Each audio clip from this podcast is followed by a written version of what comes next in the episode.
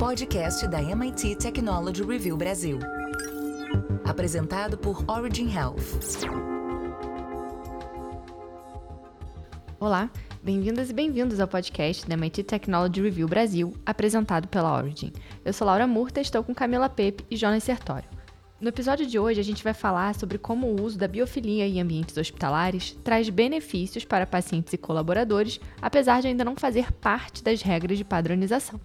Lembrando que você está na vertical de saúde da MIT Technology Review Brasil e semanalmente você pode acompanhar as nossas discussões sobre biotecnologia e inovação.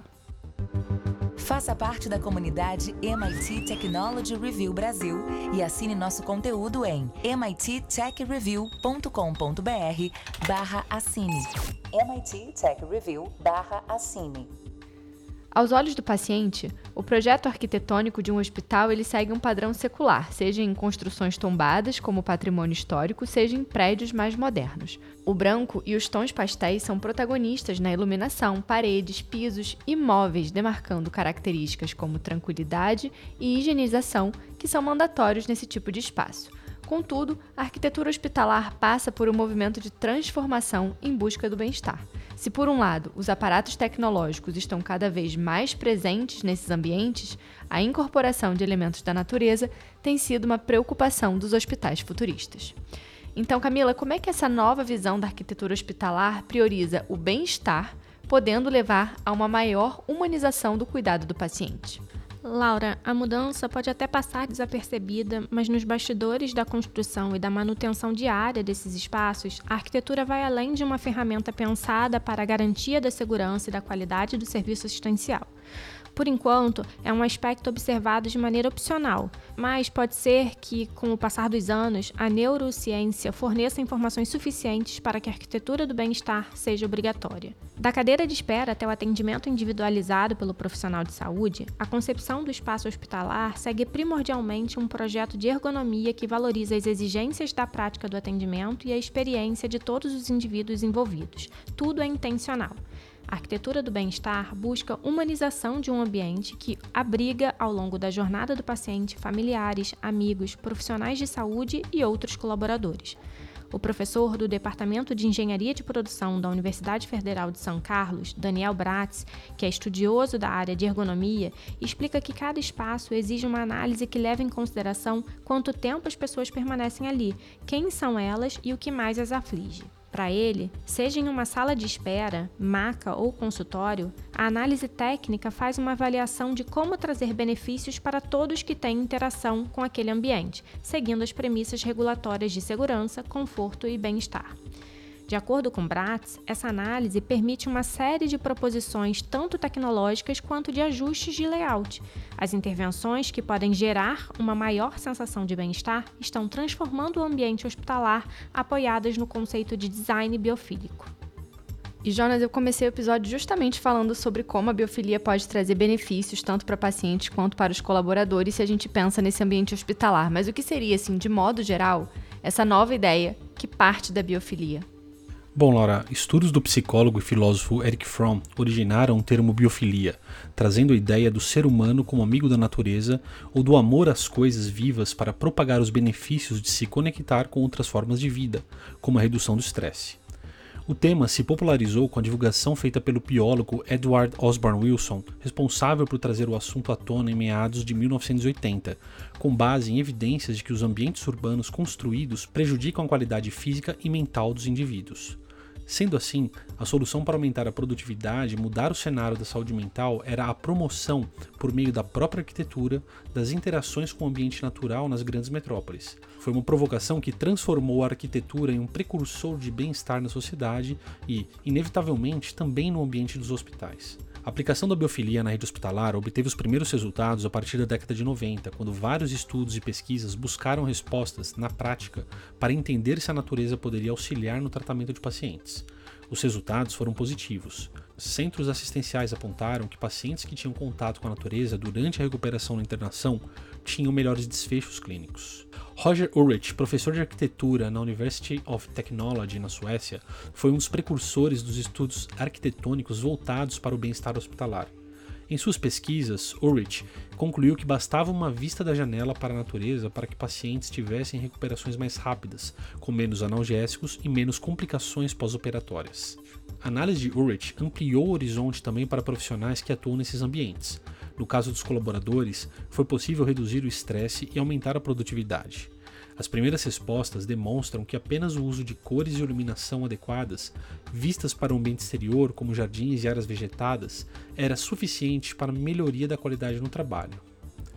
Sheila Ornstein, arquiteta urbanista, professora titular na Faculdade de Arquitetura e Urbanismo da USP, nos últimos 10 anos concentra suas atividades acadêmicas principalmente em espaços voltados à saúde. Ela aponta que há inclusive benefícios, mesmo se no projeto de interiores forem utilizadas paisagens simuladas do exterior, com uso de imagens fotográficas ampliadas, por exemplo, no caso de ambientes que não permitem o acesso a paisagens efetivas.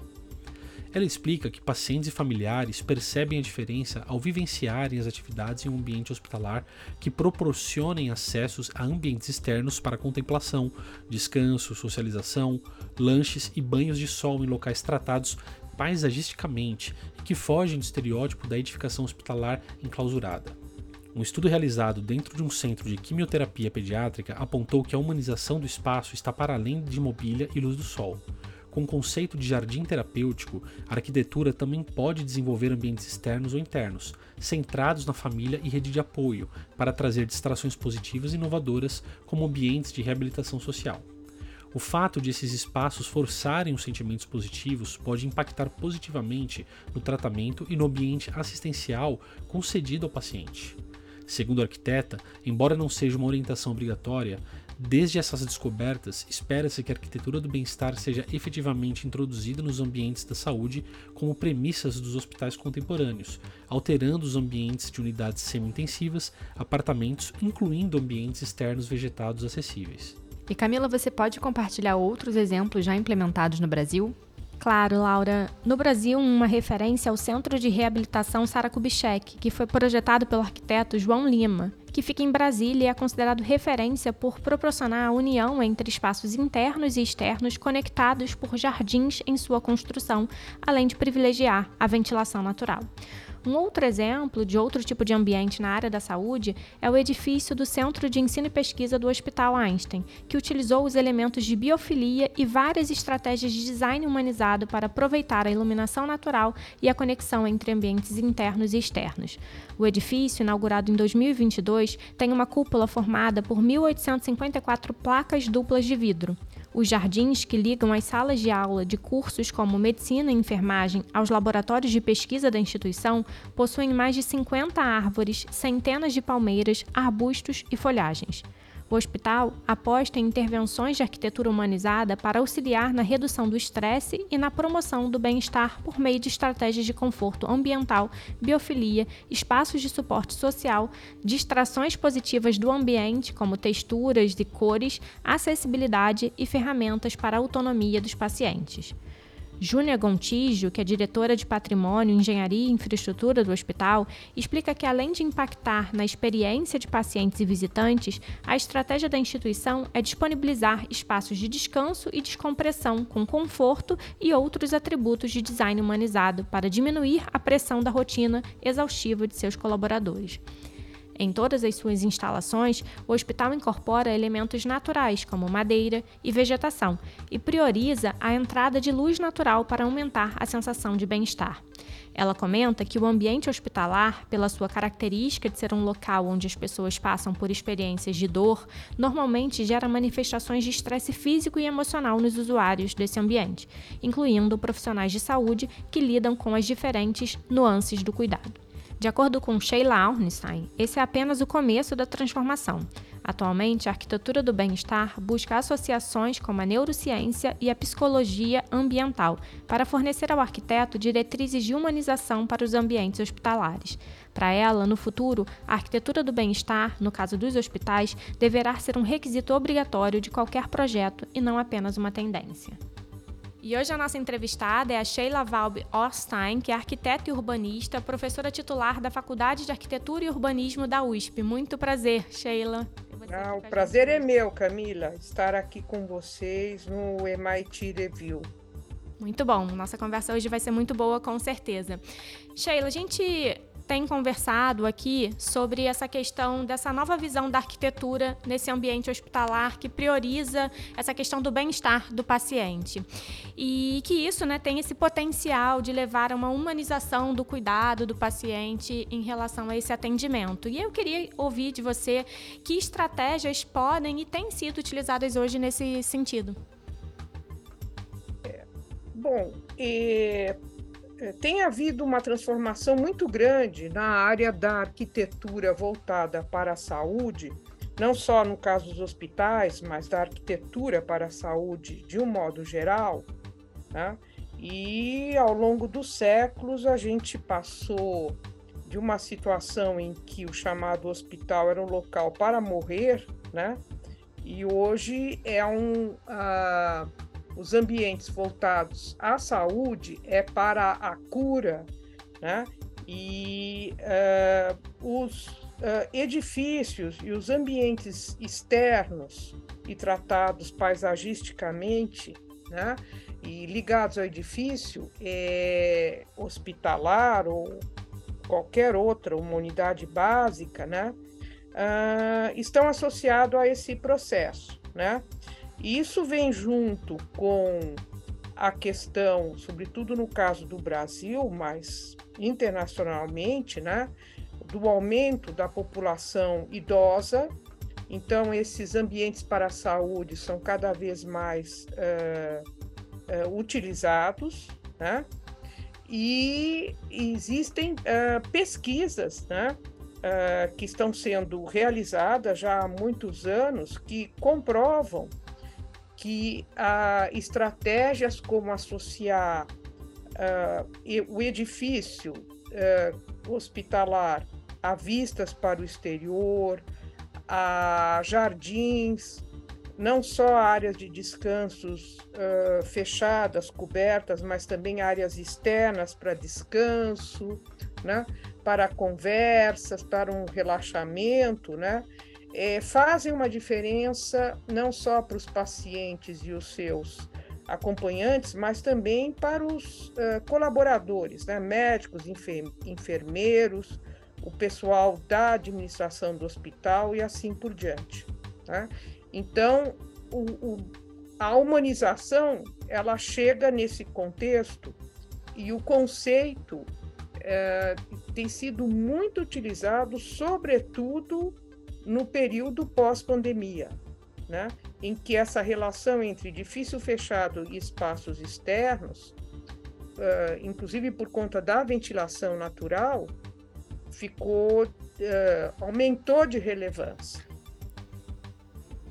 Sim, muito bom essa, essa questão, né? Da gente poder trazer essa questão dessa humanização, mesmo dentro de um ambiente que muitas vezes é um ambiente em que é, seja o paciente ou até mesmo os profissionais da saúde estão. É, sobrecarregados, sobre tensão e poder trazer esse ambiente mais acolhedor é muito é muito bacana. Até em termos de evolução, se você me permite, Camila, é Assim, você passa de uma situação em que o edifício do hospital ele, ele, ele é uma situação uh, degradante, né? Para morrer há séculos uh, atrás. Depois você tem já um hospital para cura pavilionar, mas todo branco, né? Assim, neutro, né? Ninguém pensava numa relação com, com ambientes externos, com a natureza, né? E depois passou por um período, a partir dos anos 80, num, uh, um, um, esforço de mudar o, a ideia de hospital com cores, né? com uma relação quase que com a, um sistema hoteleiro, né? E uh, hoje uh, a gente chegou na ideia da humanização, né? Que uh, não é possível você ter ambientes inóspitos, né? Mesmo cheio de aparelhos e de equipamentos, né? Mesmo que isso signifique no final uma cura, né? Essa cura pode ser acelerada se você tiver ambientes uh, mais eh, agradáveis. Legal, legal. A gente comentou, inclusive, aqui já no, no episódio sobre a questão do Hospital Einstein, né, e do próprio Centro de, de Reabilitação Sara Kubitschek como referências aqui no Brasil é, nesse modelo, né, inovador de arquitetura hospitalar. E aí eu queria que você contasse um pouco para a gente, com a sua experiência, como que você enxerga esse movimento, se você acha que está havendo um crescimento é, nesse sentido aqui no Brasil, de novas instituições também começarem a ter essa, essa abordagem? O que, é que a gente pode esperar do futuro aqui nesse sentido? Eu acho que ela é inevitável.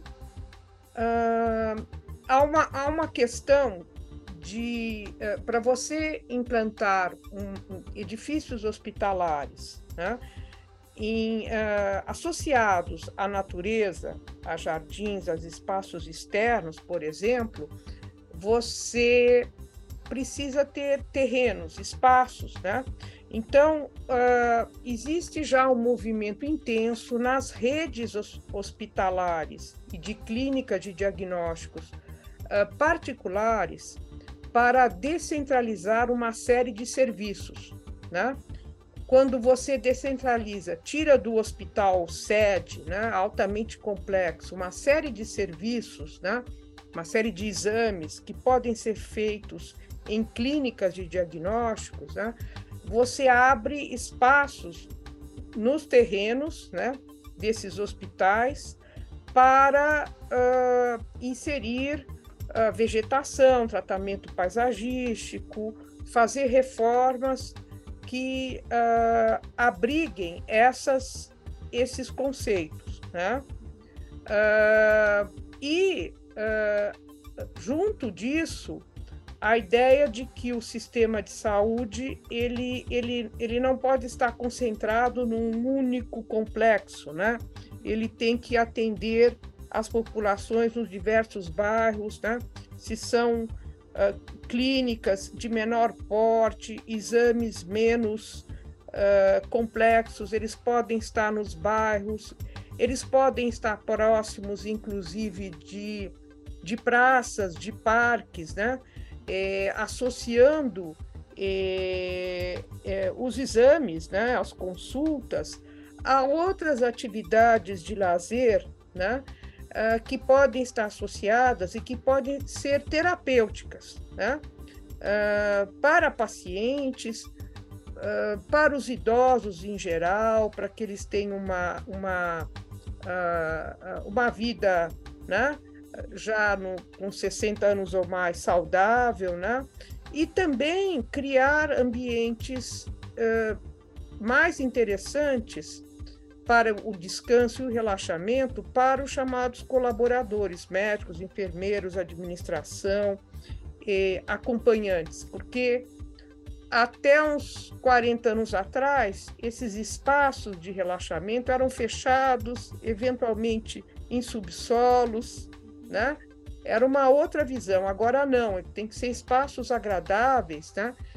É, para permitir que, no caso dos, dos uh, funcionários, né, dos colaboradores, o trabalho, que é um trabalho de grande responsabilidade, estressante, ele, ele, ele seja menos estressante, mais agradável, né, mais produtivo, produtivo, uh, haja uh, haja menos erros, né? Porque na área da saúde a gente não pode errar. Se você está muito estressada, você pode cometer erros, né? E eu acho que é um caminho sem volta. Na rede, nas redes particulares, isso, isso já existe, esse movimento, e eu acho que uh, o sistema público de saúde tem que acompanhar é, esses, esses protocolos inevitavelmente, né? Sobretudo agora, no pós-Covid, em que há uma série de demandas da população que sofreu com a Covid, por exemplo, de novos serviços, né? Na, em termos de saúde mental, saúde física, né? E várias dessas as atividades, se as condições climáticas permitirem, né, meteorológicas permitirem, elas podem ser realizadas ao ar livre, né, com acompanhante, com acompanhamento dos profissionais, né? Uh, com isso tem que haver uma, uma mudança em termos de políticas públicas e talvez a gente se aproximar do que ocorre no, no sistema de, de saúde pública do Reino Unido, por exemplo, né? o NHS, né? o National Health System, né? que se apoia muito nas pesquisas feitas pela, uh, pelo próprio Reino Unido, nas universidades, né? como evidence-based design, avaliação pós-ocupação, né? é, para implementar essas iniciativas com muita fundamentação, sabe? Baseado realmente na ciência. Quer dizer, a ciência não é só para os remédios, as vacinas, né? é também para os ambientes, né? É, é muito difícil você projetar ambientes para a saúde sem ter uma fundamentação teórica e prática anterior. Muito, muito legal isso, porque você tocou num ponto que é importante. A gente até já discutiu bastante sobre isso em outros episódios, porque a gente fala sobre bastante aqui sobre inovação na área da saúde, e a gente sempre comenta que inovar na área da saúde acaba sendo ainda mais difícil, porque como você disse, a gente não pode errar, né? A gente está lidando com vidas e qualquer erro pode ser, é, enfim, não não é desejado, né? E aí, quando você fala em trazer essa mudança, né, que é uma mudança até cultural de mudar esses ambientes em, em outras instituições na área da saúde, é, eu ia te perguntar se existe essa barreira, se você entende que um dos desafios está justamente no medo dessas instituições de mudarem esses processos da forma como eles já acontecem hoje e até mesmo trazer essa, essa questão, como você trouxe que no Reino Unido já acontece, de utilizar essas evidências para desmistificar um pouco esse medo de que essa mudança pode trazer algum, algum prejuízo que para o paciente possa ser visto como algo é, indesejável. E, e se a gente já tem essas evidências produzidas aqui para a nossa realidade? Olha, eu diria, você citou a rede Sara Kubitschek, né, que é um, é um projeto de um grande eh, de um grande arquiteto já falecido, né, o João Figueiras Lima, o Lelé, né, em que ele, ele projetou uh, toda a rede dos hospitais, da, a rede Sara, né, Sara Kubitschek, com essa característica, né, uh, uh, de, de uma associação muito forte com a natureza, a vista do exterior, né, que é muito importante para quem está em terapia, né, em convalescência dentro de um hospital, dentro de uma uh, unidade de terapia uh, semi-intensiva, né? Uh, e é claro que o, a rede Sara é muito ligada à ortopedia, né? Mas ela é, é, é há um, um, trabalho muito intenso com uh, nas áreas externas, né, com piscinas, com áreas de descanso externas e de uma e alguns desses hospitais em áreas com uma vegetação exuberante, né? Eu acho que os profissionais eles estão preparados, viu? E, e os profissionais e os próprios eh, pacientes, porque já existem vários grupos de humanização, né? eu diria que uma grande maioria dos hospitais, né, eh, de médio e grande porte, por exemplo, eles têm esses grupos de humanização, né? Inclusive são grupos uh, multidisciplinares, né? Então você tem pessoal da enfermagem, né? a equipe da enfermagem é muito importante porque enfermeiros e enfermeiras permanecem longos períodos, né? Uh, uh, uh, nesses, nesses locais, você tem psicólogos, né?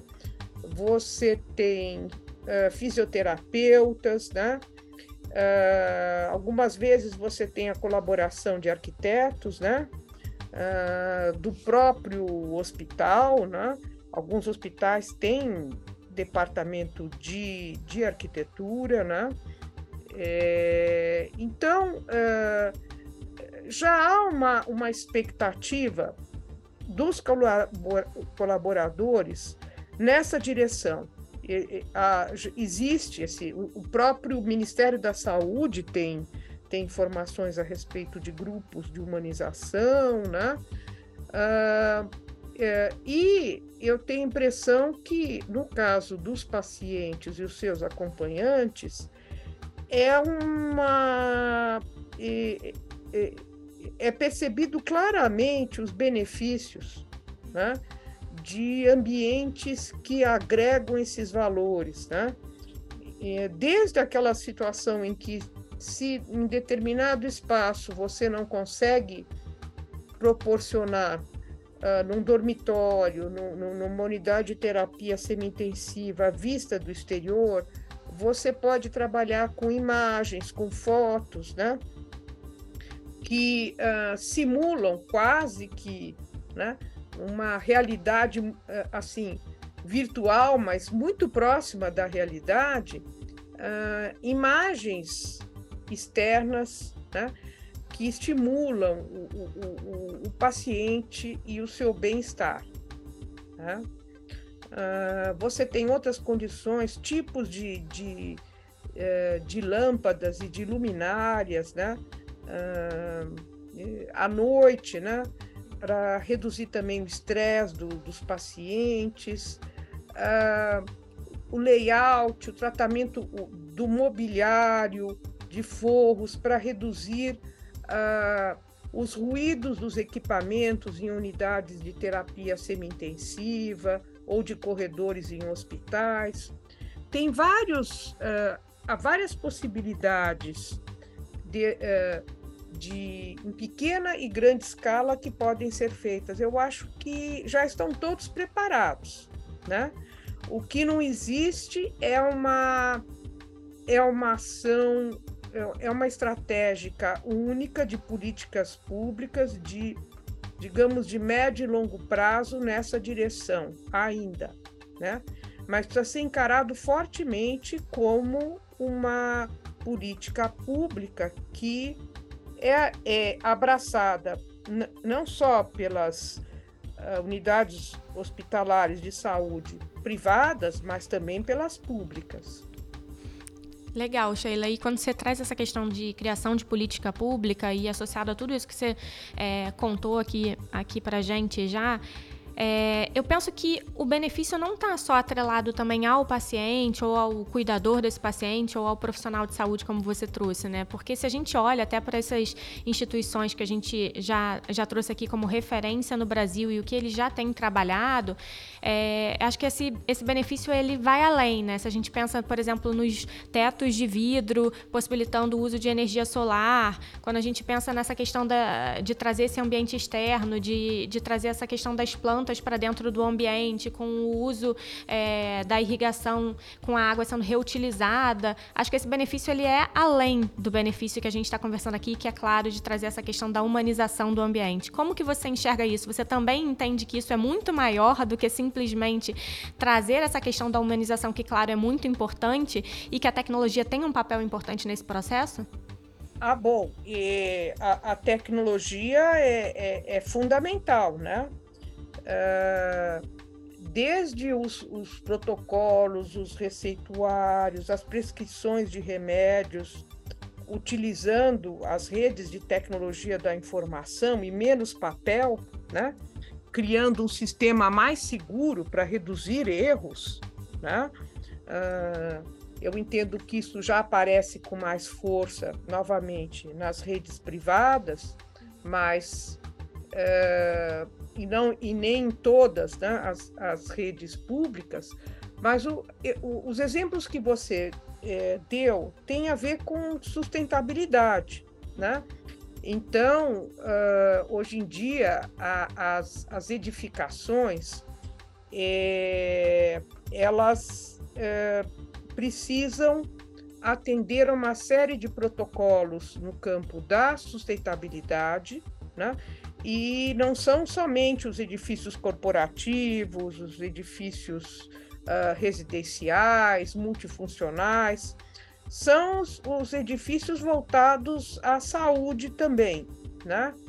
Uh, de fato, eu diria que uh, os edifícios voltados à saúde no Brasil, eles chegaram um pouquinho atrasado na incorporação dessas questões de sustentabilidade, né?